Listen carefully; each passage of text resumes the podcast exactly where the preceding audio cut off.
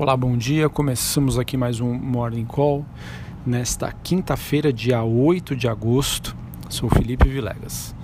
Bom, olhando para o desempenho aqui das principais bolsas internacionais, a gente tem as bolsas na Europa e na Ásia subindo, bem como os futuros norte-americanos que apontam é, para uma leve alta. É, então, temos aí um dia relativamente positivo após a notícia de que a China fixou um valor mais forte que o esperado para o yuan contra o dólar. O dólar então foi fixado em 7,0039 por dólar e mesmo superando aquela marca psicológica de 7 é, que fez aí com que a aversão ao risco aumentasse é, para os mercados no início da semana, ficou abaixo do valor que os, que os analistas esperaram, que era 7,0156.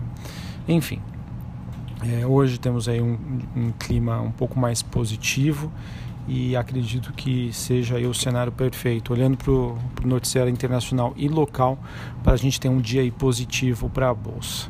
Tá? Então, embora haja esse sentimento de maior apetite por risco, os receios com a disputa entre Estados Unidos e China prosseguem.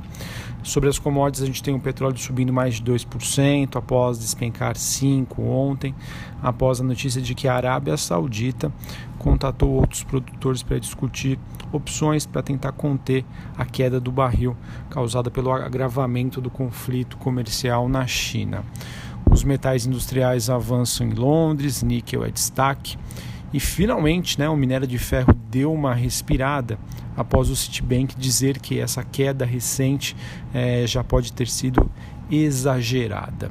Então, notícia positiva aí para Vale e siderúrgicas que underperformaram, né? ou seja, performaram abaixo da média uh, das ações que compõem a carteira teórica do Ibovespa.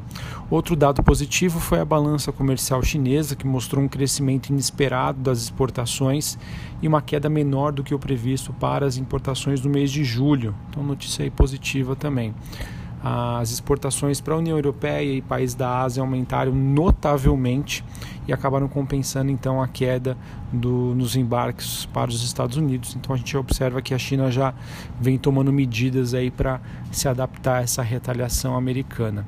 Outro ponto também que chamou atenção foi a, foi a compra de commodities pela China, entre elas a soja. Hein? Então atenção para as empresas do agronegócio brasileiro é, essas compras se recuperaram fortemente no mês de julho e recentemente nós tivemos aí a notícia é, de que a China estaria conversando aí com o Brasil para aumentar a compra de produtos nacionais.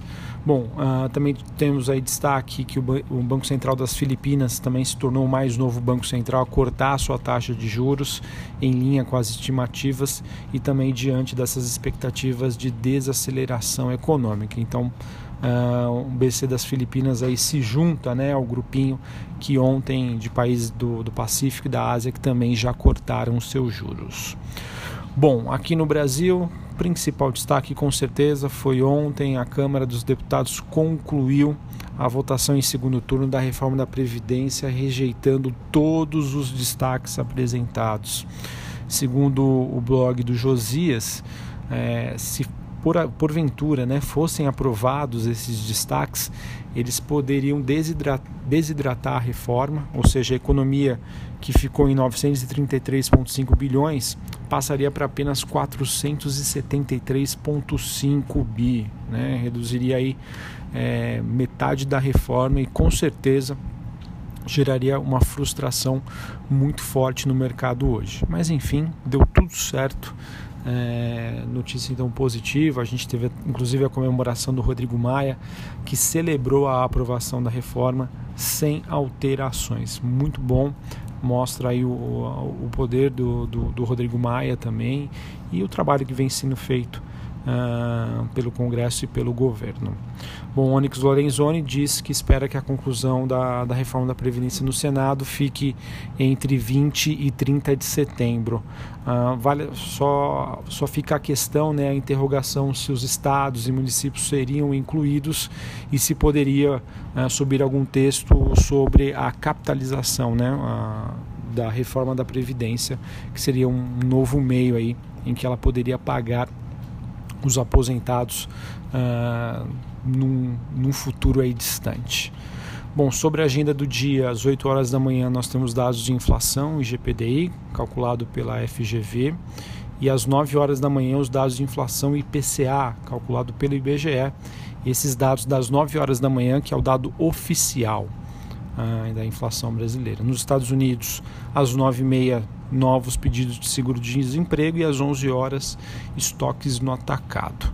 Bom, a temporada de balanços continua a todo vapor. Antes da abertura do mercado, a gente tem a Azul divulgando seus números e após o fechamento, olha só, prepara a listinha aí. A gente tem a B3, CCR, Tecnisa, Tenda, Burger King, B2W, CVC, Cirela Energisa, Lojas Americanas, Lojas Marisa, MRV e Suzano. Ufa, bastante coisa aí. Então a temporada de balanço segue a todo vapor. Tem uma porrada de empresa que vai divulgar os seus números após o fechamento do mercado. Além disso, o Banco Central oferta até 11 mil contratos, swap cambial para rolagem de contratos de outubro, mantendo aí o seu padrão de atuação. Isso acontece a partir das 11h30 da manhã. Bom, pessoal, olhando para o noticiário corporativo, não vejo aqui muitos destaques. Tá? Acho que a temporada de balanços é, realmente ali está tomando conta né, do, uh, do noticiário. É, apenas queria destacar aqui que a Petrobras adiou seu prazo de entrega em relação a, perdão, né, ao recebimento de propostas vinculantes pela Liquigás. A data limite era ontem e ela passou para o dia 16, que é a sexta-feira da semana que vem. É, e comentando aqui um pouquinho dos resultados, a gente teve a Braskem divulgando um lucro líquido de 129 milhões. Apesar de ter divulgado é, esse número, houve uma queda, né? houve um recuo muito forte. É, deixa eu pegar aqui, deixa eu ver, ó, caiu 76% no segundo semestre, no segundo, perdão, no segundo trimestre. Temos a JHSF, que reverteu o prejuízo e tem um lucro de 5 milhões no trimestre. Show 3 Time for Fun reverteu o lucro e registrou prejuízo, 18,2, então resultado negativo. Sul América aqui estourou, né? Ela teve um crescimento de 92,6%, ou seja, quase dobrou é, e superou aí a maior estimativa compilada aqui pelo Bloomberg, então um resultado bastante positivo para a Sul América. A TOTOS também divulgou um crescimento forte, quase 82% é, em comparação aí, é, com o mesmo período do ano passado. Uh, e o EBITDA ajustado, que seria o potencial de geração de caixa, também superou a maior estimativa. Então, um resultado muito bom aí para TOTOS. A TOTOS, que de acordo com o valor econômico, é, diz que está investindo mais na parte de nuvem né, e acabou lucrando mais com isso. Uh, que mais nós ah, nós temos também que está sendo divulgado neste momento o resultado de Banco do Brasil. Perdão, Banco do Brasil que teve um lucro líquido ajustado de 4,43 bilhões. E a sua carteira, né, o, o guidance, a, as metas aí para crescimento foi revisado de 3 a 6 para menos 2 a mais 1, hein? Então vamos ficar de olho. Banco do Brasil também que aprovou JCP de 1,23 bilhões né, a serem distribuídos mediante aos seus acionistas. Bom, então é isso. É, noticiário aí envolvendo os dados de balanço continua bastante agitado. Hoje, depois do fechamento do mercado, é, mais empresas vão divulgar os seus números e acredito que hoje a gente tem tudo aí para ter um dia positivo para nossa bolsa olhando para o desempenho das ações lá fora, né? a gente tem um clima aí mais amigável e para a gente comemorar né, a reforma da Previdência, essa, essa demorou, hein, mas saiu finalmente e no prazo aí estipulado e que era mais ou menos o que o mercado estava esperando, né, que ela, que ela fosse aprovada no terceiro trimestre. Uma ótima quinta-feira, um abraço, um ótimo pregão e até a próxima. Valeu!